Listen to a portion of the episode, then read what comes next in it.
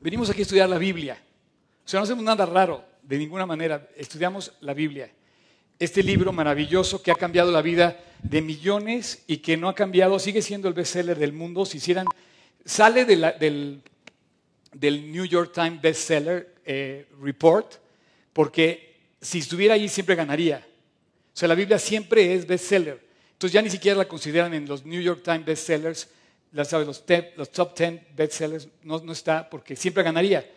Pero este libro es el que vamos a estudiar, vamos a ver varias cosas y particularmente esta reunión que se llama 14 y vamos por lo mejor, así le pusimos, este año vamos por lo mejor, seguro vamos por lo mejor, eh, no es que vas a cambiar de coche por uno mejor, o sea, vas por las cosas que valen la pena, que son mucho mejores, ¿sí?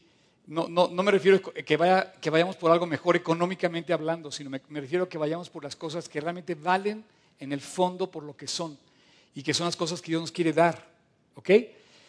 Pero quiero hacer una aclaración. Yo siempre tengo muchos años predicando la Biblia y siempre me gusta como empezar el año tomando un tema sobre propósitos de año nuevo, recuento de año anterior, y se podría confundir esta reunión, particularmente la de hoy, con una reunión motivacional. Quiero decirte que de ninguna manera venimos aquí, yo no soy, yo no soy un motivador personal. No, quiero aclarar esto, yo, predico la Biblia. ¿Y cuál es la diferencia entre predicar la Biblia y una reunión de, de motivación? O sea, tú puedes venir aquí a escuchar buenos consejos y hay una diferencia entre motivacional y un estudio de Biblia. Y todo radica en lo que se te queda en el corazón o lo que sales teniendo en el corazón. Si tú vas a una reunión motivacional y sales vacío, pues no te queda nada. Entonces te llevaste buenos consejos, pero nada más. Y podemos, podemos reunir, o sea, podemos llenarnos de buenos consejos, pero no va a pasar nada si no hay alguien en tu corazón que te dé la fuerza para cambiar. La Biblia dice que el hombre está vacío y que solamente se puede llenar el corazón del hombre con una persona que se llama Jesucristo. Jesucristo, Él y solo Él, llena el espacio, el hueco vacío, el vacío del hombre, solamente lo puede llenar Jesús. Y ahí, sería la, ahí en eso radicaría la diferencia. Ahora, el día de ayer, digamos, por hablar de 2013 para atrás, ya se fue. Dice el versículo que escogimos, el versículo de, de este, digamos, para arrancar ya, meternos en esto, dice, eh,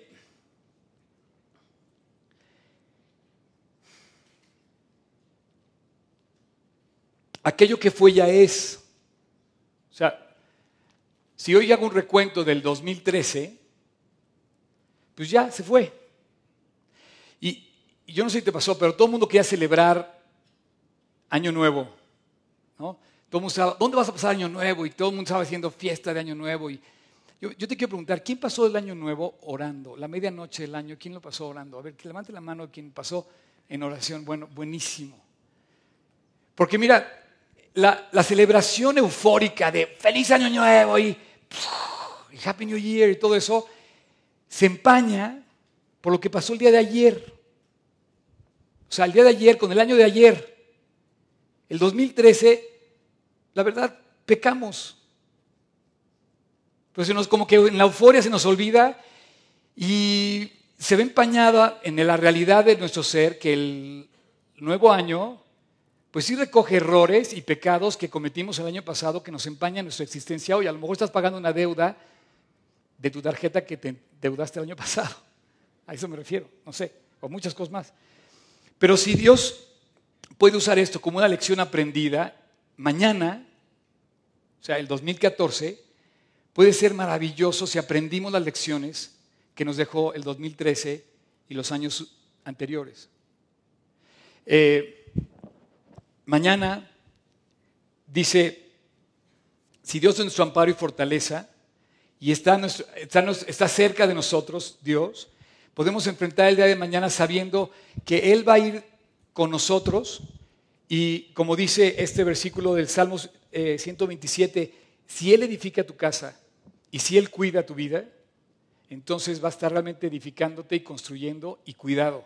Si no la cuida Él, mañana no tienes esperanza. Eso vamos a hablar hoy. Y bueno, finalmente tenemos el día de hoy.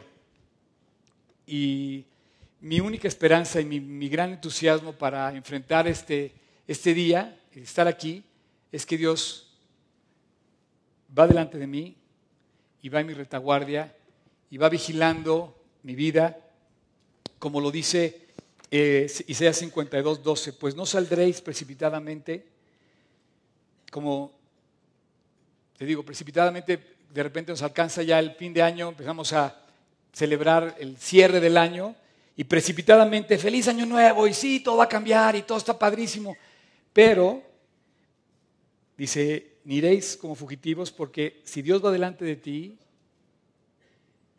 y va a tu retaguardia, Él va a cuidar de ti y eso me, me da mucha esperanza en lo particular. Ok, ¿cuál es la diferencia entonces entre ser una reunión de motivación y ser una reunión de la Biblia? Te voy a poner dos palabras muy especiales. Ignorancia y sinceridad. Tú puedes estar buscando sinceramente a Dios. De hecho, a Dios sinceramente lo tratamos de buscar. Pero podemos ser ignorantes de lo que dice este libro. Tú puedes ser muy sincero buscando a Dios, pero si ignoras la palabra estás perdido. Entonces tú puedes estar en una reunión motivacional que te hablan muy bonito, pero si ignoras lo que dice la Biblia acerca del pecado, y si tú sigues viendo el pecado, y si te andas metido en el pecado, y si vives metido, lo que Dios tiene para ti se va a empañar. El plan que tiene para este año lo vas a perder. A lo mejor te vas a endeudar más. Entonces, tú puedes ser muy sincero, sinceramente buscar ser mejor este año, como dice mi plática, pero estar sinceramente equivocado. O ignorante de lo que tienes que hacer a nivel disciplina, entrega, disposición total a Dios. Yo cuando cuando eh, me acerqué a la Biblia por primera vez, me di cuenta de algo, de dos cosas muy importantes. Siempre digo que el paquete de acercarte a la Biblia incluye dos cosas. Una, yo le tuve que pedir perdón a Dios de mi vida. O sea, yo no podía caminar siendo un pecador y como si nada pasara. Yo tenía que, yo tenía que arreglar mi vida delante de Dios. Y la Biblia dice que tienes que venir luego y estemos a cuentas, dice la Biblia. Si vuestros pecados fueren como la grana, como la nieve serán emblanquecidos. O sea que Dios quiere limpiar tu vida. Y la segunda cosa que incluye el paquete es que Dios radique en tu corazón para que no salgas vacío. Porque si sales vacío, pues nunca vas a cambiar por más buenos consejos que recibas. Hoy vamos a escuchar siete consejos que yo les quiero dar. Siete. Para enfrentar este año. Yo te quiero recordar este año. Te recomiendo que lo apuntes, que lo grabes, que lo memorices. Te lo recomiendo. Algo te va a servir, algo. Yo entendí la primera vez que me saqué a la Biblia que era un pecador, le pedí perdón a Dios, sinceramente me acerqué con Él, arrepentido, quería, quería dejar de hacer las cosas que hacía mal y busqué a Dios, le entregué mi vida y empecé a caminar una vida nueva. No quiero decirte que no he tenido faltas, no quiero decir que no he tenido tropiezos, pero llevo 32 años siguiendo a Cristo y Él está en mi corazón. Y si yo me muero hoy, mi único equipaje es que Él está en mi corazón, para irme con Él. Si tú te mueres hoy, ¿qué le vas a ofrecer? ¿Qué, le puedes decir?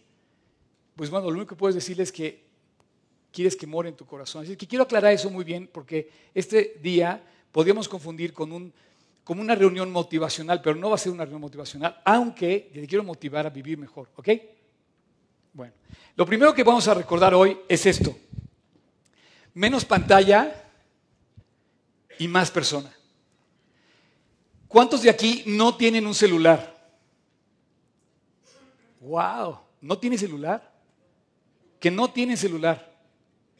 Bueno, el 56% de todos los gringos tienen un smartphone. Eso quiere decir que tienen la capacidad de conectarse con el mundo cibernético menos con la persona que está sentada con él en la mesa. ¿Tú sabes la cantidad de personas que hablan por teléfono con 10 o 2 o 3 personas enfrente de ellos en la mesa?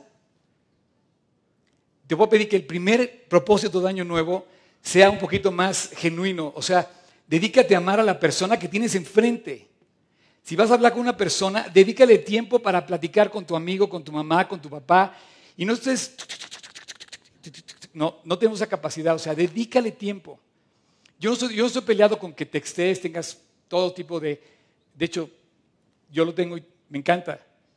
Pero tenemos que afinar nuestro eh, eh, contacto con las personas para que sea más personal y menos de pantalla, literalmente de pantalla. Porque todos buscamos aparecer en los medios electrónicos, en Facebook, en todo, como nuestra mejor versión. ¿Ok? Es una pantalla nada más. Tu mejor versión la tienes grabada en tu corazón. Hoy vamos a hablar de eso. Tu mejor versión de ti. Mamá, no voy a lavar los platos. Tu mejor versión es decirle, mamá, claro, cuenta conmigo, los voy a lavar hoy y en la mañana y en la tarde y mañana también, y voy a hacer mi cama y voy a guardar todo. Esa es tu mejor versión de ti. Tu mejor versión de ti no es que pongas la mejor pose que sacaste en, las vacaciones y las subas de perfil, ¿no? O que pongas, o que pongas a, un, a un personaje famoso en lugar de tu foto de perfil. Tu mejor versión de ti está en que tú seas mejor, no la percepción que quieres que tengan de ti las personas. La, Biblia dice así, tenemos un don. El que tenga don de servicio, sirva. El que tenga don de enseñanza, enseñe. El que tenga don de exhortar, exhorte. El que tenga don de repartir, hágalo generosamente. El que tenga don de brindar ayuda, hágalo con alegría. Me acuerdo una persona que el año pasado me dijo, ¿sabes que yo soy un dador? Un dador, así, hizo una ofrenda y me dice, y voy a ser un dador alegre. Y no, no voy a reclamar. Y yo digo, wow. No sabes cómo me alentó porque dice, no, no, no, no voy a darlo como con queja o lamento. No, voy a ayudar alegremente. Y dice, y el final, nuestro amor debe ser sincero. O sea, tu acercamiento a tu papá, a tu mamá, no es a través del chat. Mira, voy a usar algunos ejemplos del Facebook porque ya los hicieron públicos. No quiero ventanar a nadie, pero ya se ventanearon las personas, ¿ok? Ayer subió una persona una foto de su perro. Perrita. Que era la única que le estaba poniendo atención en su casa. Entonces, muy padre la foto porque dice, miren mi perrita, es hermosa, siempre me busca, siempre está conmigo, siempre me, siempre me está siguiendo. Y curiosamente en la foto aparecen sus hijos chateando con quién sabe quién. Pero la perra sí, buscándole a la persona. Hay veces pensamos, a veces yo pienso que no como, como un perro. O sea, amigos como un perro, o sea, nunca están enojados, nunca guardan rencor. O sea, el perro saca lo mejor que tiene siempre con su amo, es incondicional, ¿no? Entonces, saca lo mejor de ti. Empieza por menos pantalla, literal, menos a pantalles y realmente sé un generador de un amor sincero. Dos, está buena, se pueden escribirla, ¿eh? Seguimos siendo reunión motivacional hasta ahorita. Dos, escribe. Escribe, tienes que escribir. Si no escribes tus metas, tienes 99% de probabilidad de que no las vas a cumplir. O sea, si escribiendo las metas se te olvida lo que quieres hacer, si no las escribes, o sea, estás perdido. O sea, tú quieres cambiar, escríbelas. Escríbela en tu, en tu, en tu eh, espejo del, del, baño, escríbela en la taza del baño si quieres. Escríbelo, escríbelo en, tu, en tu laptop, escríbelo en, en tu fondo de pantalla de la computadora. Donde quieras, escribe tus metas, que no se te olviden. Comprométete realmente. Escríbelas y, bueno, eso no puedes hacer quizás en el baño, pero, y descríbelas. O sea, y extiéndete en describirlas, que te apasione lo que quieres lograr. Por ejemplo, la Biblia dice, no debáis nada a nadie. Entonces, fíjate cómo la Biblia puede ser un punto de motivación cuando dice, no debáis nada a nadie. En el versículo de Romanos 13 dice, no debáis nada a nadie, lo aclara.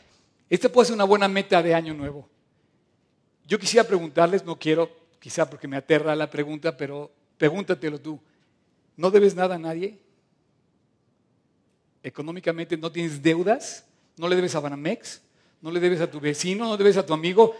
Dice, no debes de pagarle, no debes de deberle a nadie. ¿Ok? Entonces, esa puede ser una meta apasionante en tu vida. Imagínate respirar todas las mañanas. Ah, no le debo a nadie. Eso es increíble, que tú puedas vivir sin deberle nada a nadie. Entonces, esa puede ser una buena meta. Una buena meta, por ejemplo, para este año, escribirla, que te apasione de escribir algo que quieres lograr, por ejemplo, en tu escuela, que tu escuela sea transformada porque tú vas a llevarse un proyecto que la va a cambiar. Yo sé que aquí hay personas que pueden cambiar su escuela, su casa, su familia, su país. No tienes que descubrirlo, pero sí lo puedes cambiar. Y te lo voy a demostrar esta mañana. Escribe las cosas que te apasionen. Por ejemplo, eh, en mi lista de este año puse que lo que más me apasiona a mí, lo que más me apasiona es vivir para Cristo. No creo que haya algo mejor que vivir para Cristo. Ni trabajar con, con, los que ahora van a ir a la luna. Ya vieron que ayer ya hicieron el primer vuelo, no sé, el segundo vuelo exitoso, tercero, cuarto, que ya hacen turismo a la luna. ¿Vieron eso? Que todavía no lo hacen eh, abierto, pero ya tienen lista de... No, no, no, no me apasiona eso, me apasiona vivir para Cristo. ¿Por qué? Porque Dios es el dueño de la luna. Dios es el dueño de la tierra. Y si vivo para Él, seguramente va a llegar, me va a permitir volar hasta la luna. Pero no sé, en su plan va a ser maravilloso, en su plan. Entonces yo te quiero pedir que te apasiones con lo que haces. Y a mí algo que me apasiona es vivir para Cristo. No dar una marcha atrás. Por ejemplo, puedo escribir correr un maratón. Y quiero reconocer, aquí está la persona que a mí me permitió correr un maratón Voy a hablar de esto más adelante, pero puedes correr un maratón. Comienza, no digas con los primeros cinco kilómetros, comienza levantándote de la cama temprano y sal a correr. Si no te levantas, nunca vas a correr ni las cortinas. Comienza, ¿sabes qué? Comprometiéndote en una meta grande con tu discipulado. O sea, yo cumplí 28 años de discipulado gracias a que siempre me alentó lo que todo esto representaba. Siempre quise ser puntual, siempre quise estar ahí, siempre quise llegar. Mis compañeros de discipulados siempre me alentaron a seguir. Eh, lejos de pensar en qué, día me tocaba vacacionar, siempre anhelaba regresar al discipulado y quería estar ahí. Y siempre estoy como aprendiendo. De hecho, te digo una cosa, esta plática que yo, digamos, de estudié, dirías, oye, es increíble porque me volvió a alentar Dios tanto que, te digo, no podía dormir anoche de que ya quería platicar con ustedes. Pero ponte metas altas, disciplínate. ¿Sabes qué? No voy a llegar al discipulado, voy a llegar antes al discipulado. Voy a estudiar la Biblia, voy a orar de rodillas, voy a poner una lista de oración, voy a, dedicarme a orar este año, voy a ser fiel este año, voy a leer más la Biblia, voy a acercarme más a Dios. Comprométete en cosas que te lleven cada vez más cerca y haz más cerca de Dios y haz una lista. Si no la escribes, la vas a olvidar. Y dicen que los que no escriben, eso lo dan las pláticas motivacionales, ¿eh? Los que no escriben sus metas tienen solamente el 1% de lograr lo que quieren. Los que las escriben tienen el 80% de lograr cuando menos tres de las metas que quieren. Ahora, escribe metas que no te lleven nada más a 2014. Escribe metas que te hagan cambiar tu vida para siempre. Que no des marcha atrás nunca. Escribe metas y no, te, no salgas con la excusa de que, bueno, hoy es domingo, tengo día libre, voy a poderme relajar. No, no te relajes porque un, día de relajamiento te puede costar perder lo que has avanzado en tu, eh, eh, ¿cómo se dice? Eh, en tu deseo de conseguir una meta. No sé, a lo mejor quieres terminar como un amigo que tiene casi 40 años, no ha terminado la carrera. Quieres terminar la carrera, termínala. Quieres aprender un idioma, aunque tengas 60, aprende un idioma. Quieres aprender a usar la computadora, a lo mejor tienes 80, bueno, pues empieza a usar la computadora. No, pienses que eso no es para ti. Este, y bueno, Moisés, en el libro de Hebreos, describe que él no escribió la meta, no sé si la escribió, pero él tenía, dice, tenía puesta la mirada en el galardón. No sé dónde tengas tú puesta la mirada, pero cuando escribas, escribe la recompensa que vas a obtener o a lo que quieres llegar. Dice, pues consideró que el sufrir o pobre por causa de Dios no era comparable con nada que el mundo ofrecía. Dice, porque tenía puesta la, fija, la meta fija la mirada en el galardón que iba a obtener. Bueno, si estás estudiando, por ejemplo, si quieres este, correr, a lo mejor quieres bajar 10 kilos, bueno, pues tienes puesta la mira en ese galardón y lo quieres lograr. Pero ¿cuántas personas no quieren porque se dan demasiadas excusas? Hoy es vacaciones, hoy sí puedo, está demasiado rico el croissant, no sé, mantequilla, todo, no sé. Eh, en fin, puedes decirle a tu hija que quieres correr un maratón, puedes sorprender a tu hija y decirle, oye, quiero correr un maratón contigo. Mamá, ¿tú vas a correr? ¿Por qué no? Imagínate correr un maratón con tu hijo, correr juntos, cruzar la meta juntos. Y bueno, eh, tercera, Esta es una que me acuerdo muchísimo de mi mamá.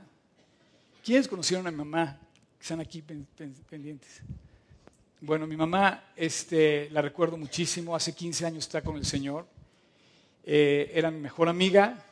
Nunca tuvimos un sí y un no, sobre todo desde que me convertí. Y ella siempre decía, sé cortés. Y decía literal, lo cortés no quita lo valiente. Muchos que parecen corteses parecen como débiles porque se ve como, ay, este cuate. No, aquí, oye, ¿quién crees que soy? No, no, no, sé cortés. Gandhi ganó muchos más, bueno, de hecho ganó todas sus batallas siendo demasiado cortés. Dice que ganó todas las batallas sin pelear. Imagínate lo que puede ser un creyente. O sea, te voy a poner un ejemplo. Aparte, este, me regalé unos lentes oscuros de, Navidad, yo me los regalé. Antes de subirme al avión, compré en una de esas tiendas del aeropuerto y de repente me subo al avión y estaban rotos. No me di cuenta que los compré equivocados. Entonces dije, no, pues no los voy a usar y los voy a cambiar. Entonces llegué a la tienda ayer y, este, fui al aeropuerto y quería cambiarlos. No, ¿sabe qué? No se puede, jefe. Este, hay que llamar a Houston, pedir autorización de Obama y cambiarlos. casi, casi, ¿no? Y me acordé, dije, mañana yo tengo que ser cortés. Y aparte de que hablar de Cristo a estos cuates. Que le había hablado de Cristo a las personas que yo les había comprado los lentes, ¿no? Pero estaban adentro del aeropuerto, yo ya no pude llegar porque pues, estaba la tienda de adentro, yo, yo no tenía boleto para volver a entrar a la parte de pasajeros. Entonces hablé con el gerente de la tienda de afuera. Y había como ocho personas en la tienda. Y me dice, después de que ya me dijo que no y que me iba a llevar no sé qué, ya entregué la nota, entregué los de estos, entregué todo. De repente me dice, ¿sabe qué? Se los voy a cambiar. Lo cortés no quita lo valiente y puedes lograr mucho más con lo como Dios te está enseñando a ser. Finalmente trajeron los lentes de la tienda de adentro y me dice, usted fue el que me habló de Cristo, me dice la chica, hábleles a todos, por favor. Y les di a todos su, y a lo mejor nos están viendo porque le dije que nos vieran aquí. Por la... Pero bueno, y el segundo que te quiero decir es que Ahora que estuve de vacaciones, estuve con mi sobrina, ella tiene una bebita de año tres meses, y con eso te voy a demostrar el amor de Dios. Los niños están equipados con lo mismo que tú tenías cuando eras niño. ¿Por qué no te ríes igual hoy que en aquel entonces? Ahorita te voy a contestar esa pregunta. Te voy a volver a, mi sobrinita. Ella pues va en su carriola, ¿no? Pero le da por saludar a todas las personas. Entonces va así, te hace así, va así, te hace así, igual que su tío, ¿no? ¿Es y, todo el mundo le contesta el saludo porque te, derrite ver una bebé que te está saludando te dice hola, ¿no? Te derrite. Pero hay personas que no. Entonces, imagínate que estamos en un restaurante y de repente empieza a saludar, se empieza a ver así al de enfrente, ¿no? Y empieza a hacer así, entonces te mueres de risa que está hablando con el de la de enfrente. Entonces, todo el mundo le contesta saludo, pero había personas que no la pelaban. Y entonces la niña se quedaba así como diciendo, ¿por qué no me saludas? Es la mejor versión de ella, que no está opacada por el pecado. Tu mejor versión está opacada por el pecado. Por eso ya no eres cortés, porque tu orgullo, mi orgullo, ¿cómo crees? ¿Cómo ser cortés? Aquí tengo que ponerle de gritos para que me entiendan. No, no, no. Tu mejor versión de ti está opacada porque pecaste o estás pecando. Y ahorita vamos a la cuarta. Nada más que antes de que pasemos, te quiero leer un versículo que dice, la blanda respuesta quita la ira, obviamente la respuesta áspera, pues enciende toda la bronca. Pero hay algo en el fondo de ti. Estoy seguro. Estoy seguro que en el fondo de ti hay una cosa que quiere fluir hacia lo mejor. Tú quieres mejorar en tu aspecto personal, físico, emocional. Quieres mejorar en tu aspecto económico. Quieres mejorar en tu aspecto profesional. Quieres mejorar en tu aspecto escolar. Quieres mejorar en todos los aspectos. En el fondo de ti hay algo que Dios puso que quiere mejorar. ¿Por qué no mejoras? Por el pecado que mora en ti. Una niñita de un año, tres meses, no ha pecado todavía. Entonces su, mejor expresión de ella fluye naturalmente. Fluye. Una chiquita o un chiquito de un año no ha pecado. Entonces el mejor ser de ese ser, puesto por Dios, por ejemplo, el que es arquitecto, dime qué don tiene que haya adquirido que no haya sido puesto por Dios. El que es piloto, el que es médico, el que es diestro para las artes marciales, para nadar. O sea, Michael Phelps, dime qué hizo para tener las manos y los pies que tiene. Son aletas integradas. O sea, sus pies de Michael Phelps, él no construyó un centímetro de sus pies. Claro, los entrenó, sus, muslos y sus bíceps y tu espalda y todo lo que quieras. Pero Dios le dio ese talento a él. O sea, hay una razón preciosa de Dios en ti que no fluye por el pecado. O sea, ¿por qué no se descortés? Por el pecado. Cuatro, hasta ahorita sigo siendo motivacional, ¿ok? Espero que estén motivados. No los veo muy motivados. La historia no ha terminado. Y esto empieza ya a, contagiar mi corazón. Por eso ya empezamos a entrar en lo que te digo. Hemos hablado de la Biblia hasta ahorita, cosas increíbles. Pero ya empiezas a ver que la Biblia te cuenta que la historia no termina. Porque mientras existe un padre como el padre del hijo pródigo, mira, ¿quién es el hijo pródigo? El hijo pródigo eres tú, soy yo y todos los que están a tu alrededor. El hijo pródigo está a tu alrededor. Hay muchos hijos pródigos que te rodean. Es más, puedes saludar a tu vecino de silla o vecina y le puedes decir, hijo pródigo, y ella te puede contestar igual. Todos somos hijos pródigos. Pero Dios no nos condiciona a ser perfectos en su amor a Él, sino más bien lo que quiere es que sepas que la historia no ha terminado. Que Él te sigue amando a pesar de lo que tú hayas hecho, o lo lejos que te hayas ido, o lo profundo que hayas caído, o lo mucho que hayas pecado. Pero su amor no se puede expresar si tú no te arreglas con Dios y tú no te limpias delante de Dios y tú no te, le pides perdón a Dios, porque ese, ese pecado va a seguir estorbándote en su amor por ti y en lo que Él te dejó a ti. Entonces todos somos hijos pródigos, dice la Biblia en el capítulo de Lucas, dice que cuando todo lo hubo malgastado, el hijo pródigo que somos tú y yo, y tu vecino o tu vecina, todo lo hemos malgastado, vino una gran hambre a aquella tierra y comenzó a faltarle. Y fue y se arrimó a uno de los ciudadanos de aquella tierra, el cual envió a la hacienda donde apacentaba cerdos. Este hombre judío hizo lo peor que un judío podía hacer, criar cerdos. La ley judía no le permitía a los judíos, no le permite a los judíos hacer esta labor. Y bueno, dice que no solamente cayó a ese nivel, sino que deseaba llenar su vientre con las algarrobas que comían los cerdos, pero él tenía envidia a los cerdos porque ni siquiera eso podía comer. Nosotros vivimos envidiándole al vecino sus algarrobas y ni siquiera nos van a satisfacer. O sea, vive para Cristo es lo mejor que puedes hacer y vas a encontrar un tesoro. Así es que la, la buena noticia es que con brazos abiertos el padre esperaba que regresara su hijo. Bueno, ya no estamos hablando de la, reunión motivacional hoy tienes que regresar a casa. Si no regresas a casa hoy, a la casa de Dios, si no regresas con Él, si no vas con Él, si no estás en comunión íntima con Él, si no te, te, abrazas de Él y si no lo invitas a tu corazón y primero le pides perdón, seguirás saliendo de aquí vacío y solamente será una reunión motivacional lo que vas a escuchar esta mañana.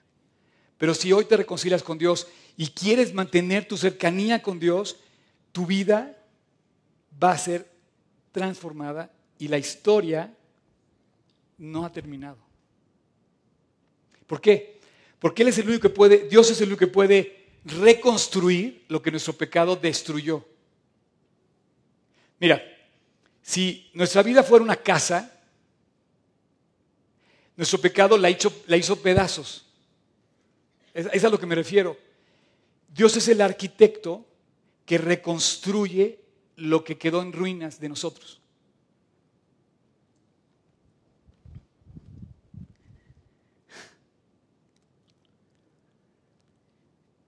Y esto te, te lo digo porque yo creo que necesitamos de verdad darnos cuenta que, que la vida no ha terminado y que todavía la historia tiene algo que tú tienes. Estás respirando y mientras respires hay esperanza y Dios está vivo. Y si te acercas a Él, hay esperanza. 2014, bienvenido, claro, va a ser el mejor año de mi vida. ¿Por qué? Porque mi Dios está vivo y yo estoy vivo.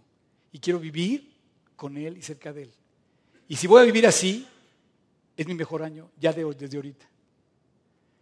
No sé qué va a venir, ciertamente, pero si Él está conmigo, voy a tenerlo todo. La mejor noticia de todas es que hay esperanza. Cinco, consíguete uno, dos o tres consejeros que estén cerca de ti para ayudarte a cumplir tus metas. Por ejemplo, yo no tengo mi partner eh, de esposa, pero tienes una esposa, te puede ayudar tu esposa o tu esposo a, a ser un consejero que te ayude a enfocarte o a recordar a lo que vas.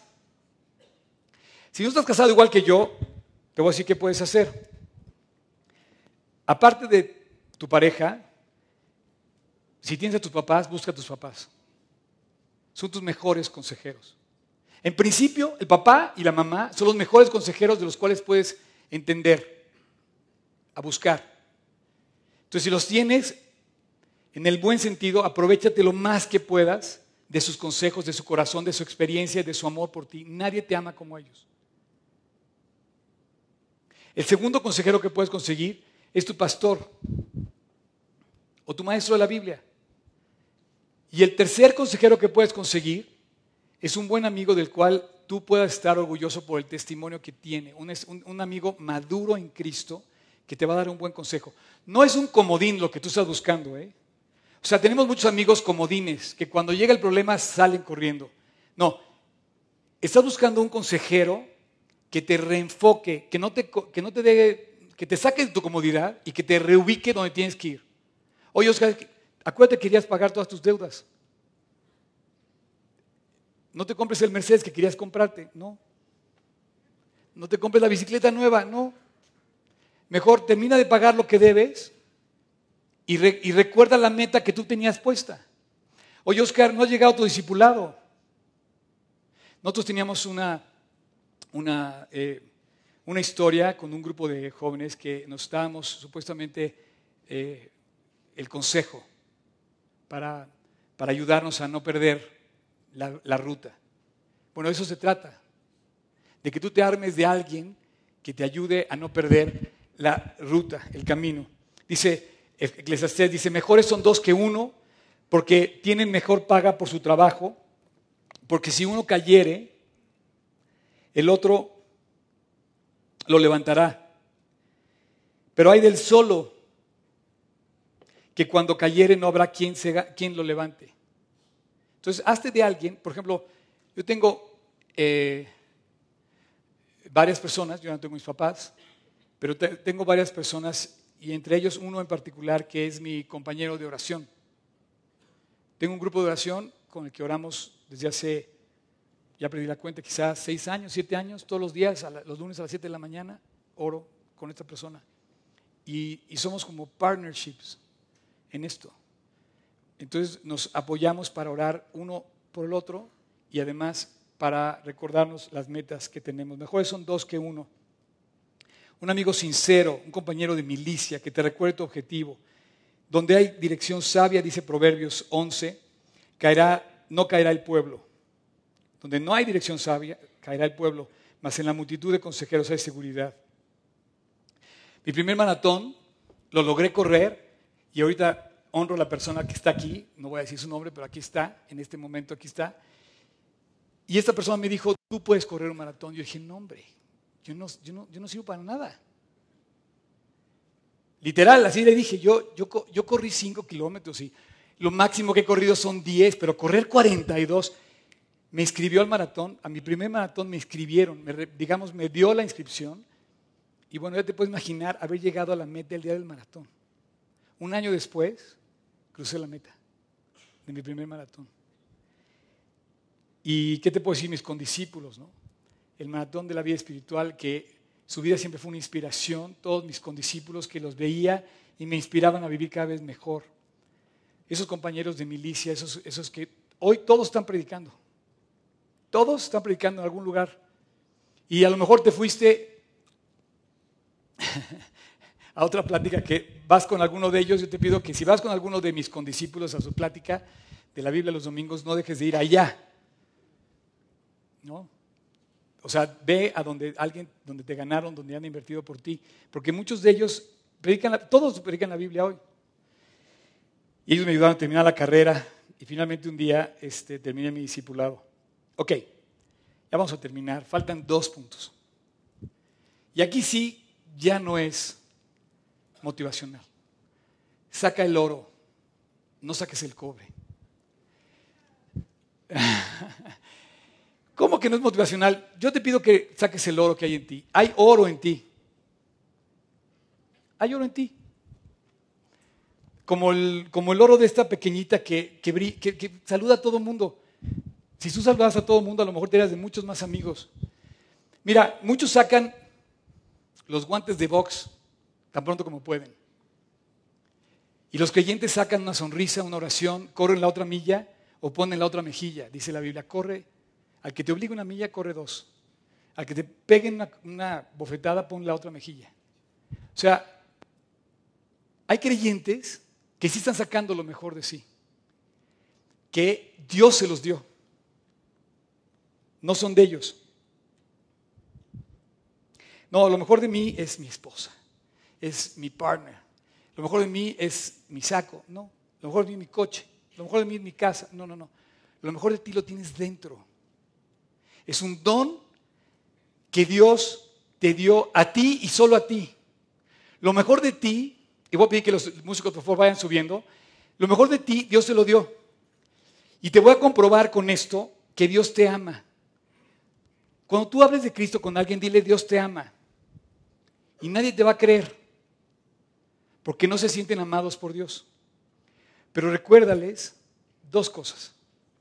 Que algo Dios puso en ti, que es tuyo y solo tuyo, y que nadie te lo va a quitar. O sea, yo pienso, por ejemplo, en un arquitecto. Tengo un amigo, tengo muchos amigos arquitectos que aquí hay varios ahorita presentes. Son diestros para dibujar. Pero dime, de repente yo conozco a niños jóvenes que empezaron dibujando, ¿quién les enseñó? Es como el labrador, ¿no?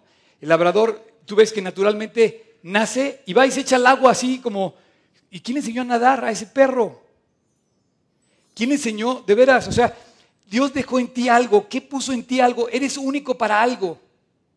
¿Hay algo en ti que Dios te lo dio? Esa es una. Y la otra, para que compruebes que Dios te ama, es que nadie te lo va a quitar el que es arquitecto o el que es doctor, nadie se lo va a quitar. Excepto tu propio pecado. El oro no saca, no sale porque sacas el cobre, porque sacas el pecado.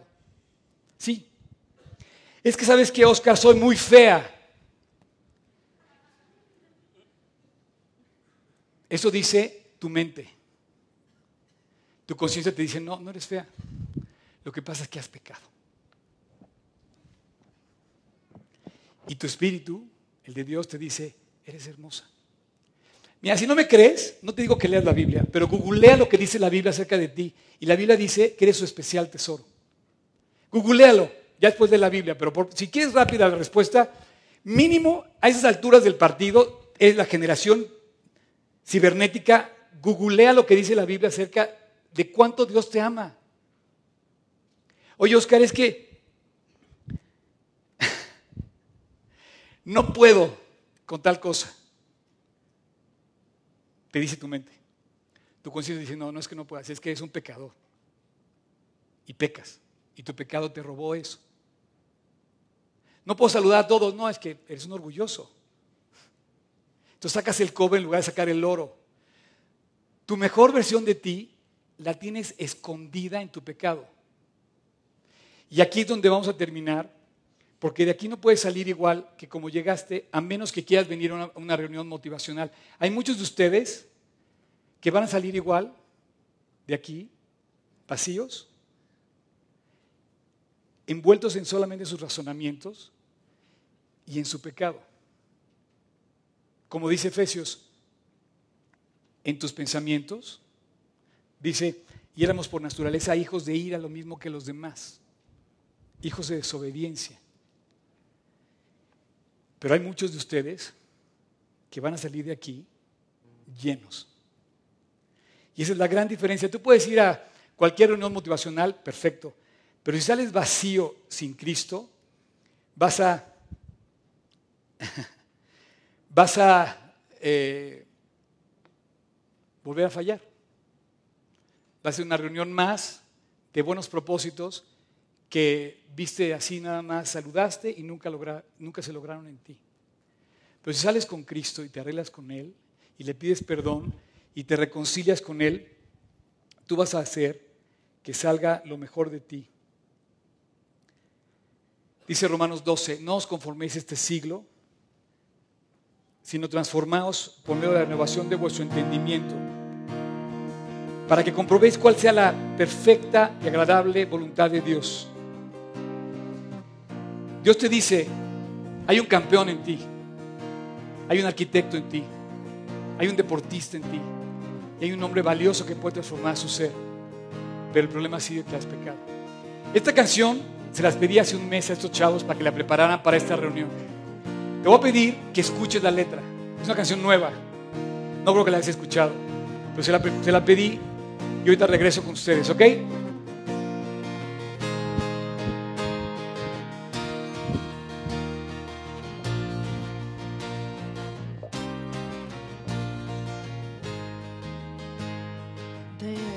Dejado mucho tiempo atrás, como el sol cuando empieza a llover Olvidado estás hace tiempo atrás, como imagen que va a desvanecer.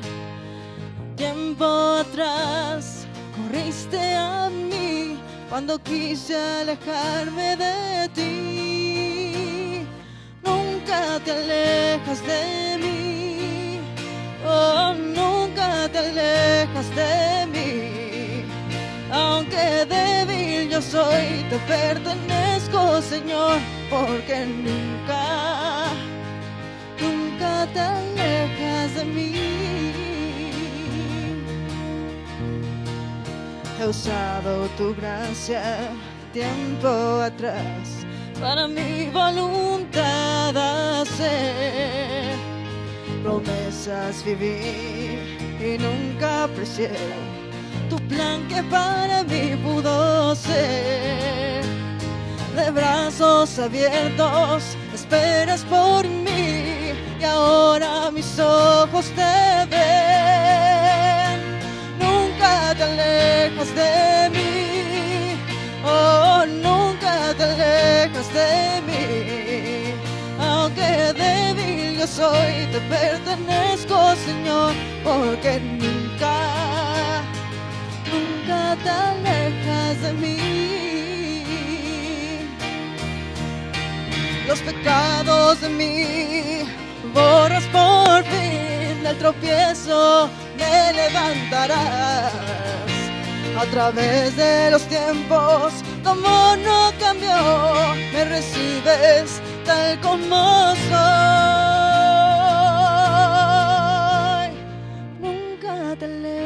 De mí, oh, nunca te alejas de mí. Aunque débil yo soy, te pertenezco, Señor, porque nunca, nunca te alejas de mí. Nunca te alejas de mí. Oh, nunca te alejas de mí. Aunque débil yo soy, te pertenezco, Señor, porque nunca, nunca te alejas de mí. Porque nunca, nunca te alejas de mí. Te voy a pedir que cierres tus ojos. En este momento eh, llegó el tiempo exacto de que esta reunión no sea motivacional meramente. En este momento quiero enfrentar a ti mismo. Dios nunca se ha alejado de ti. Tú fuiste el que se alejó de Él. Y yo creo que no puedes seguir igual a menos que quieras seguir igual. Yo voy a hacer una oración que yo hice hace 32 años, en donde yo le pedí a Dios que no quería volver a ser igual nunca, donde le pedí a Dios que quería regresar con Él para siempre, donde le pedí a Dios perdón por mis faltas, reconocí que mi pecado me robó lo mejor de mí, que mi pecado me robó el oro que había puesto Dios en mi corazón para brillar y para enriquecerme, y le pedí perdón. Y voy a hacer una oración. Te pido que tengas ojos cerrados. Y que repitas frase, con, frase por frase lo que yo voy a orar. Si quieres. Aquí ya no estamos en una reunión de motivación. Aquí estamos en una reunión de la Biblia. Donde, donde la Biblia te enfoca al Calvario, donde ves tu pecado y también ves el perdón expresado en la cruz por ti. Aquí estamos en una reunión donde vamos a ir a buscar a Dios a casa con Él. Ahí en tu corazón. Estamos en una reunión donde estudiamos la Biblia, que andamos vacíos sin Él. Y si quieres hoy, aquí, en este momento, le puedes decir a Dios que entre a tu corazón para siempre. Que vaya contigo y que te perdone. Para que la historia que se, que se escriba sea según su voluntad. Un pecador puede creer. Un pecador no va a mejorar, pero sí puede creer. Un enfermo no sé si vaya a mejorar, pero sí puede creer. Un paralítico no sé si vaya a mejorar, pero sí puede creer. Y tú no sé dónde estés, pero también puedes creer. Jesús en la cruz murió para cambiar tu vida y para salvarte. Murió para pagar tu deuda, para que no fueras al infierno y pagar tu maldad. Él la pagó por ti. Porque nunca, nunca se alejó de ti. Siempre vino a ti y hoy está viniendo otra vez. Si quieres, repite conmigo esta oración. Frase por frase. En tu, en tu corazón, en tu interior, repite esta oración. Señor Jesús, sé que he pecado y te pido perdón. No quiero el pecado de mi vida. Aléjalo de mí. Sé que moriste en la cruz para pagar por mis faltas. Y resucitaste. Hoy te pido perdón. Y yo me acerco a ti para abrirte la puerta de mi corazón. Entra Jesús. Límpiame. Cámbiame. Lléname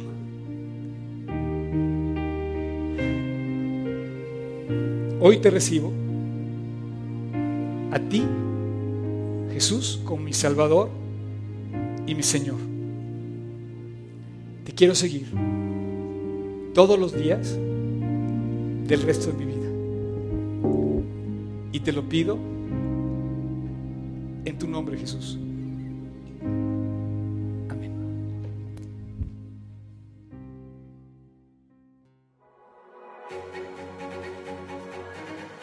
Gracias por ser parte de este ministerio.